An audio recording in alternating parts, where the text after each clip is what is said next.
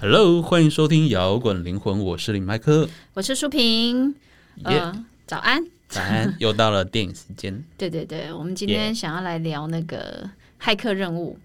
这部片很有趣，哎，就是现在看也是一个很厉害的片，对啊，就是经典人生不看对会遗憾的电影清单之对一。。但是嗯我们为什么要把这个古董挖出来？因为它第四部今年圣诞节要上映。对，那呃，《骇客任务》是电影史上的经典之作了，它的。不不，就是它的电影特效非常精彩，精彩。然后它的那个镜头很创新，对啊我还记得它那个 b u r e time 的那个那对个，动就是作，他下腰，对对对然后对闪掉子弹，子弹的轨迹跟他人的轨迹这样子。然后它的那个整个的电影架构设定其实是很复杂的。那这部片其实总共是有三集，它第一集是在一九九九年上映的，嗯后来票房大卖之后，开始在二零零三年又有第二集跟第三集。对啊，十八、年后，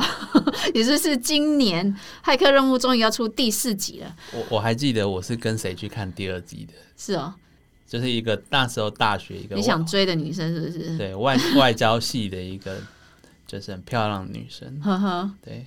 然后呢？你现在提这个的 没有，我在讲，我我没有要交代那些了。哦、o k 没有好了，反正呢，哎、我觉得基努里维很厉害耶，他已经快六十岁了，怎么还是这么帅哦？反正我觉得那个当时在看《骇客任务一》的时候，我就觉得基努里维好帅，然后打斗场面好好看。然后，呃，二零零三年又看出了二跟三嘛，那当时会觉得说，这整个的对于整个电影的架构概念，其实好像觉得里面有东西要告诉我们，但是我们对其中的概念就是很模糊，就觉得就是人类跟机器人在对抗的故事。那其实这就是一部科幻片嘛。那科幻片，呃，现在来讲，虽然它是一个幻想系列的作品，但是最重要的是，看完这部电影之后，我们的整个电影的概念、价值核心还是要在反映我们的现实，因为它里面就是在讲 AI 啊。人工智慧、虚拟实境跟机器人，那现在我们几十年、十几年后再来看这些，就觉得诶好像比较容易理解了。对，就越来越接近我们真实人生 了、我们开始要面对，就是 AI 是不是以后发展到一个程度也会做这些事情？因为我们一直很担心嘛。对，那其实现在已经也有在做 AI 机器人，然后有的甚至它发展到说它开始学会怎么骗人，嗯，哦，它也会跟你斗心机，而且它学习速度是你人类无法及到的。然后甚至已经现在最新的 AI 电脑已经可以下围棋、下赢，就是那种世界世界前几名城市的那种围对棋的，。所以我现在好想去，我我今年第四集一定要去看。也就是说，我们因为我们要看这部电影，也也来做电影导，所以再回头看这部片的时候， 我觉得也许我们就会有一个新的视角来看，重新再看这部电影，会有一个新的解读这样子。然后，嗯，我觉得还是从背景到环境到人物设定，我们还是稍微讲一下好这个，回顾一下好了啦。他其实就在讲说，一个有意识的，有一天有一个有意识的 AI 诞生。他这个电影里面他没有讲的很清楚，他就是繁衍了整个人工智慧的机器种族，然后人类跟机器人就爆发战争。嗯然后当时人类就选择遮蔽天空来切断那个机器能量的你就没有来源太阳能这样对子，但是机器人就发现，他们可以利用人体大脑的生物电能跟身体热能，对产生一种核融合的反应嘛。就说每个人类的肉体都会放电 哦，对对对，就是提供机器人源源不绝的能源 ，真的所是以用爱发电。所以机器人就开始大量养殖人类嘛，它反正就是把人类当电池的一个概念就对了让。人活在虚拟世界的幻想中。那因为在电影中，它人类的真实生活空间是存活在一个这种看起来黏黏哒哒的那种营养液，但就是有它点像的虫的巢有没有？一巢一巢一巢的，对就是红色黏哒哒的营养液，对，但是大脑的那个思想，你会觉得你是生活在虚拟实境空间，而那个我们叫 matrix，就是机器人创造出来的。那一开始，机器人创造出了一个毫无生活压力，而且实现共产主义的乌托邦。哦就快乐的生活这样。对，可是人类有天生的基因缺陷，所以人类无法在这样的环境中长久生存，很快就死亡。所以机器人哦重新模拟了在一九九零年真实人类社会现状的虚拟空间，但但是电影设定的时代是二一九九年了。哎 嗯，所以然后他们活在好像一九九九年的社会，对，那电影中就是基努里维 Neil 就是一个白天是一个软体公司的职员，晚上就是一个帮助人家犯罪的骇客嘛。哦，他很强，哦，再重新回来看那个 Neil 基努里维、啊，真的 好帅、哦，我觉得他现在更帅，我比较喜欢他现在那种那种颓生颓命废生命沧桑的感觉，是不哭是？泣杀神。哦， 我还是比较喜欢那个干干净净的脸。 OK 我一直很想要叫他可不可以把胡渣胡剃渣掉刮干净， 头发可不可以梳整 齐？不用瘦回去没关系，但是胡渣刮干净对这啊样。，哼然后他中大现在在第四部就会很像他在之前那个，捍卫任务里面那个 John 的那个造对，型，就是 John Wick、对 John Wick 的的 John，那个三部曲的 John- 造型。对。那在电影里，在《骇客任务》的这一部电影里面啊，Neil 在生命中，我们可以看到他一直一开始就是在追寻某样东西，就我们可以说是一个 calling，Morpheus 就其实的他 calling 就知对他了。其实他也他也不知道他那具是体什要么找东什西么，他就知道他想要找一个东西。对，然后这里其实 Morpheus 也蛮有意思的，他其实就是一个他用了一个神话的隐喻啦。Morpheus 是希腊神那个造梦神的名梦字神对，啊对所以他是在隐喻说。你有一直在追寻的东西，就是一个虚幻不实的梦嘛，就是他也不知道真的是对，到底是一个在追寻什么东西。结果发现原来现实世界才是梦。哎、我觉得这部片其实它用了很多那种西方的童话跟神话，很多神话，梗，嗯，对，比如说像女主角春丽迪的的那个的那个名字是字，三位一体，对，就是圣父、圣子、圣 Trinity 灵这。样子，对，OK，春丽迪，然后还有她也前面也用了很多《爱丽丝梦游仙境》啊，那个兔子跟兔子 洞。第四集不是有一部预告的一幕预告片吗？哦那个有一个主角，有一个女生，她就是她的身上有个刺青，就是兔子，兔子正在嗯暗喻对，又有一个暗语，的彩蛋，对啊，蛮里面还有一个那个，我觉得也是那个，不是女主角温醒 Neo 嘛，然后 Neo 就复活醒来嘛，白成雪为一个， 公对我觉得就是白雪公主的白桥雪段， 王子嘛，因白雪公主为的他唇桥红段，齿白，少年 白，我 觉得导演真的很厉害。不过 Neo 在电影中一开始是我们知道他说他是救世主嘛，嗯，但是他其实一开始他是一个就是被动的角色啊，到后来整个电影的对进展之后，他开始从抗拒到学习，并且接受改变，这种从被动转为主动的过程，我觉得就是要点出这个主题，对就是在你的生命中你是怎么决定你自己命运的，你要怎么选择你的命运，一开始被命运推着走，对后来学习怎么样在这个过程中享受，对。到最后你来决定命运，对，所以电影中选择就是一个选择这件事情，就是一直不断被讨论的主题嘛。每个角色都有他自己的对选择、啊，然后每个关键时刻的选择就是根据他们的信念啊然后嘛。骇客任务的选择迷因梗就是那个很有名的红色药丸跟蓝色药丸。你对，要选哪一 颗？红色让你看到真相，其实红色药丸跟蓝药丸的选择，就是它是指红药丸是一种追踪城市嘛。嗯，哎、对，应该大部分人都看过这部电影吧。红药丸跟蓝药丸这这个梗啊，其实后来对被延伸到很多的电影的的那个，就有点像《爱丽丝梦游仙境》哦已一样经。变大家都在跟他对致敬了，对这样子你。知道红药丸就是可以定位你的身体位置，那你选择蓝药丸就是你继续回到你的原来生活，继续活在虚拟世界啊，继续醉生梦你就死。继续地球 online 啊，这样子。对，然后选择红药丸就是带你深入嗯兔子洞嘛， 就是就是选择 m o 真 b i 相他们可以去那个那些培养槽里面找到你有在哪里。对。那其实这个角色里面有很多他们自己的选择嘛，像比如说呃 Morpheus 他就相信 Neo 的出现可以终结战争，所以他选嗯择自己要去找到救世主，他认为救世主能够带领人类打赢他就电脑世他界，认为救世主就是那个最佳解药，对，所以他就对甚至到最后他选择牺牲自己要救出 Neo，对不对？对，然后呃，Trinity 他相信什么？他相信自己会爱上救世主， 所以他选择牺牲自己，陷入危险也要救 Neo，选择把 Neo 吻醒。他相信 Neo 也能够带领人类去战胜魔体。好你有王道的剧情设定。 对，那你有的选择呢？他就是，呃、就对啊，就我们刚刚讲的红药丸跟蓝药丸，他在第一集的时候就先遇到了一个影响他人生的重大选择嘛。嗯，对啊，不过后来随着剧情的推展，我们就知道说，哦，原来我们的人类是生活在 Matrix，就是母体。嗯，那母体到底是什么？对，就是它其实，在电影上是说它是一个连接全球人类的系统，一个大型城市嘛。但是其实英文名字 Matrix 他是他直翻不是母体，对 它不是真的叫母体对，母体跟 mother， 他的 body 吗？还是什么？ 对， Anyway，嗯所以它它是叫矩阵嘛。我们知道矩阵是一种数学式的框框，嗯然后代表一种就是有规则的体系。它你你如果你去电影，呃要不你去 Google 矩阵这个东西，你会发现它那个看起来很像那个电池。一条一条一条的，嗯，对，所以它翻成母体并没有很精准，但是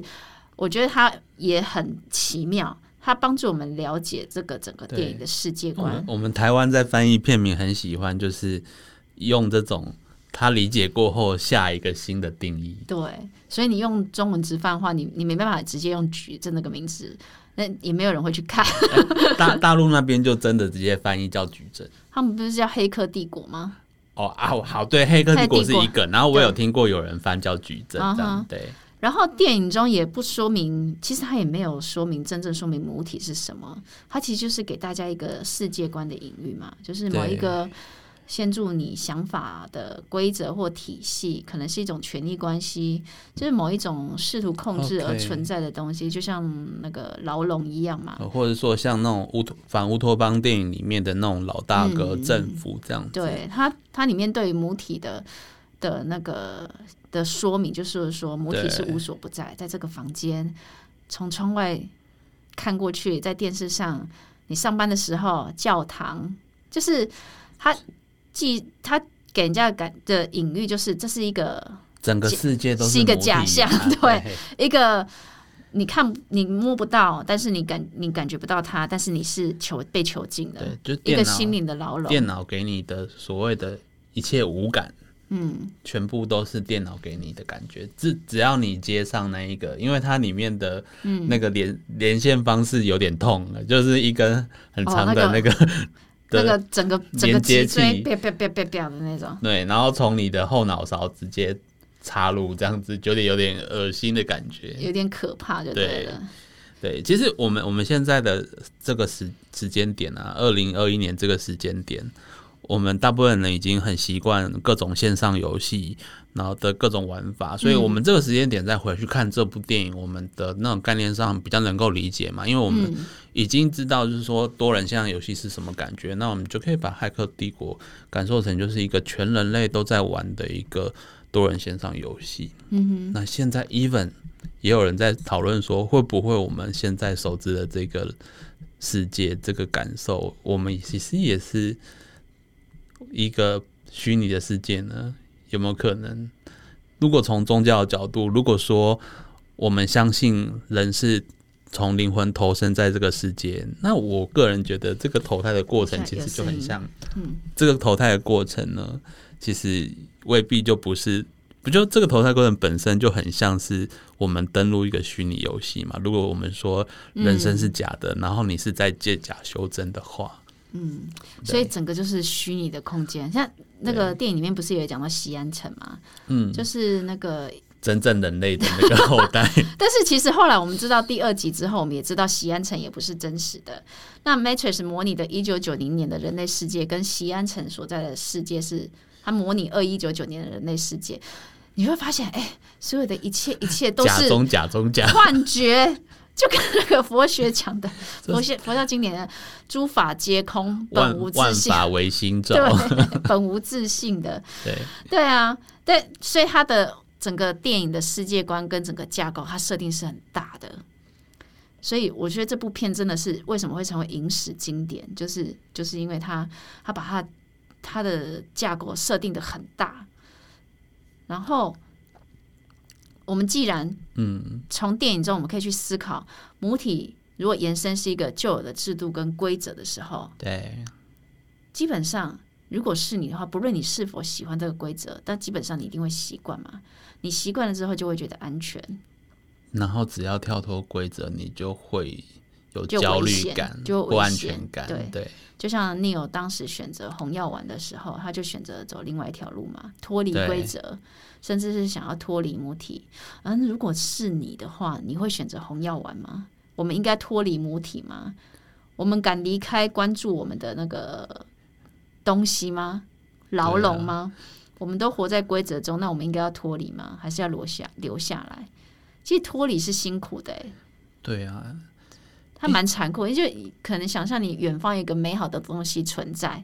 但是你有可能会失败，你可能到达不了那个美好的远方。因为他电影里面的真实世界其实没有什么资源，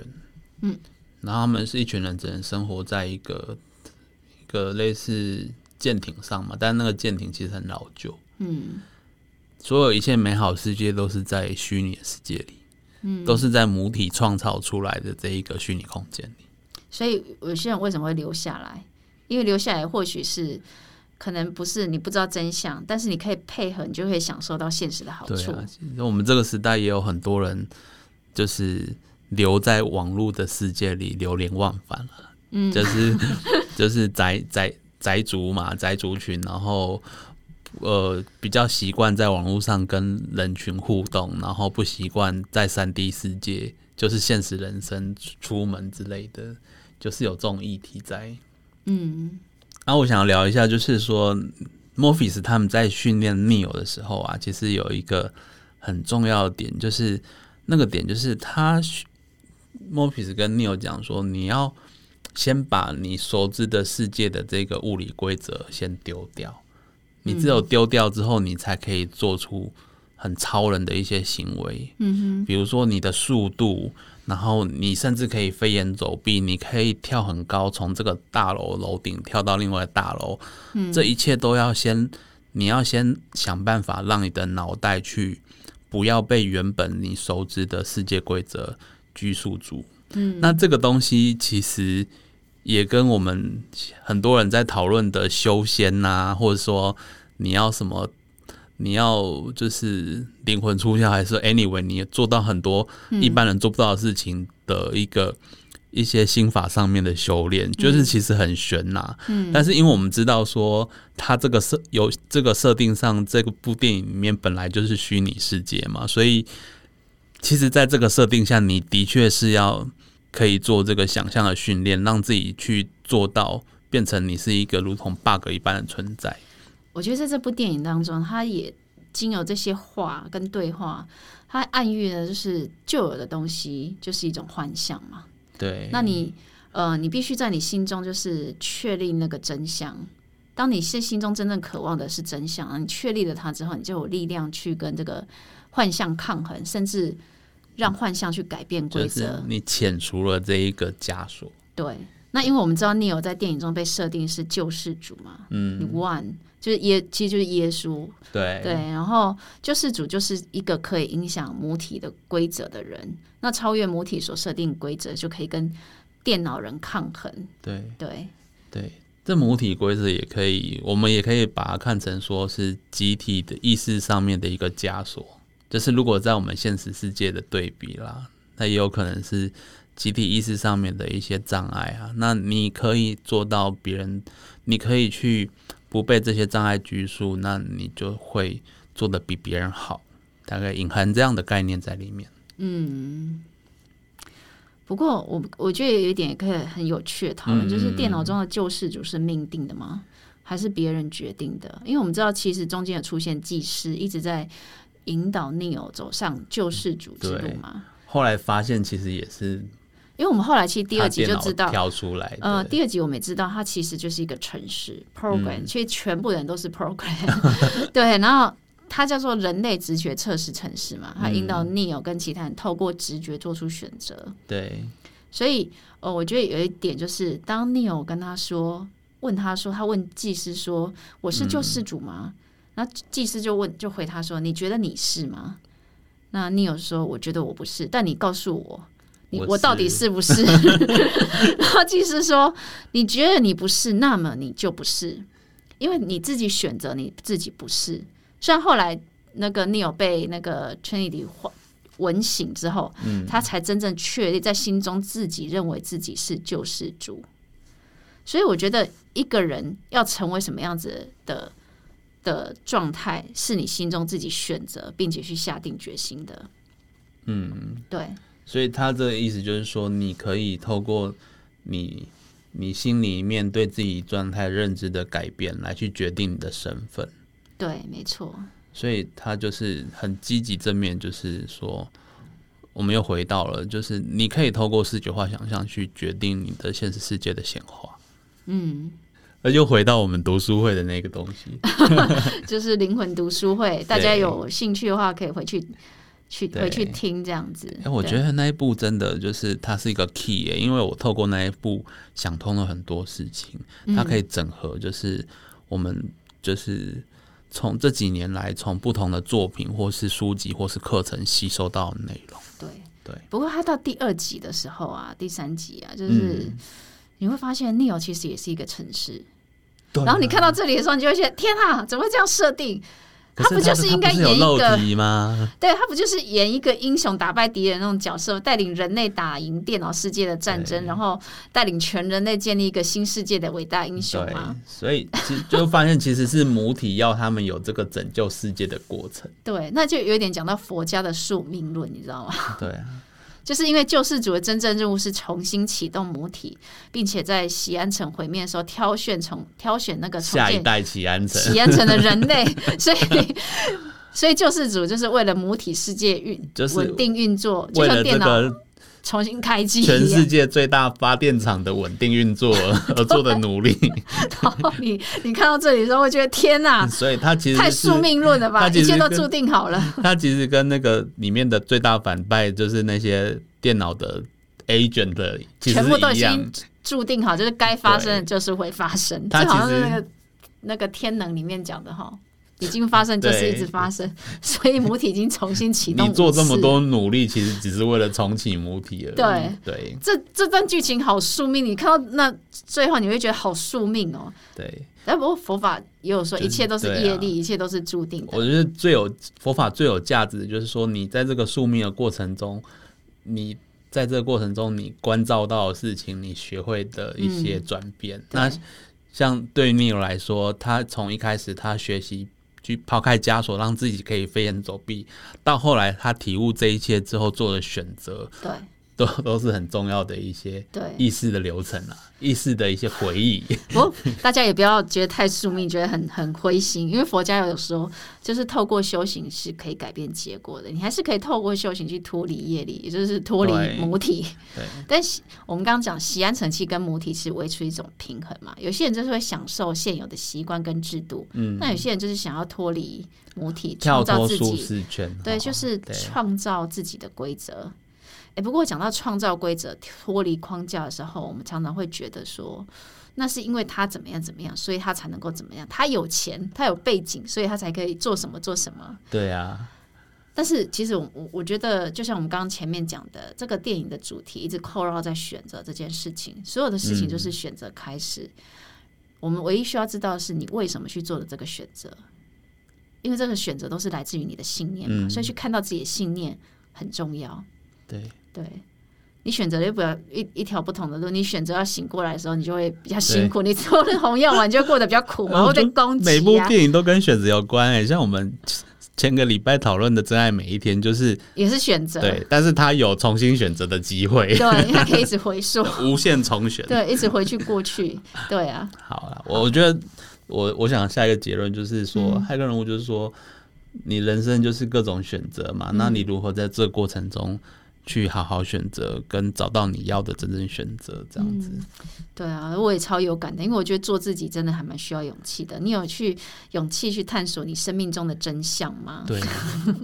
啊，这部电影真的太经典了，基努里维真是奇葩，对啊他从三十五岁演这部片，现在已经五十七岁了， 还能这样帅气演出，哦，我他觉得演着演着就演出这部经典大他作他。这次以那个杀神的的那造个型形象再重录第四部，我觉得他要开挂大杀四方。对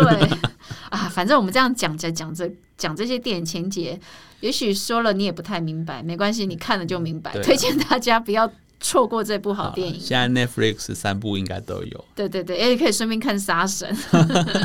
OK，摇滚灵魂今天的电影讨论就到这边喽，我我们们要下周见跟大家拜拜喽，拜拜。拜拜。最后的最后，感谢大家收听我们的节目。如果你喜欢我们的节目，欢迎到 Apple Podcast 或 Spotify 订阅我们的节目，也别忘了给我们五星评分、留言鼓励哦。五星五星。明天又是上班日啦，让我们大家一起坚强的面对吧。我我们下周见。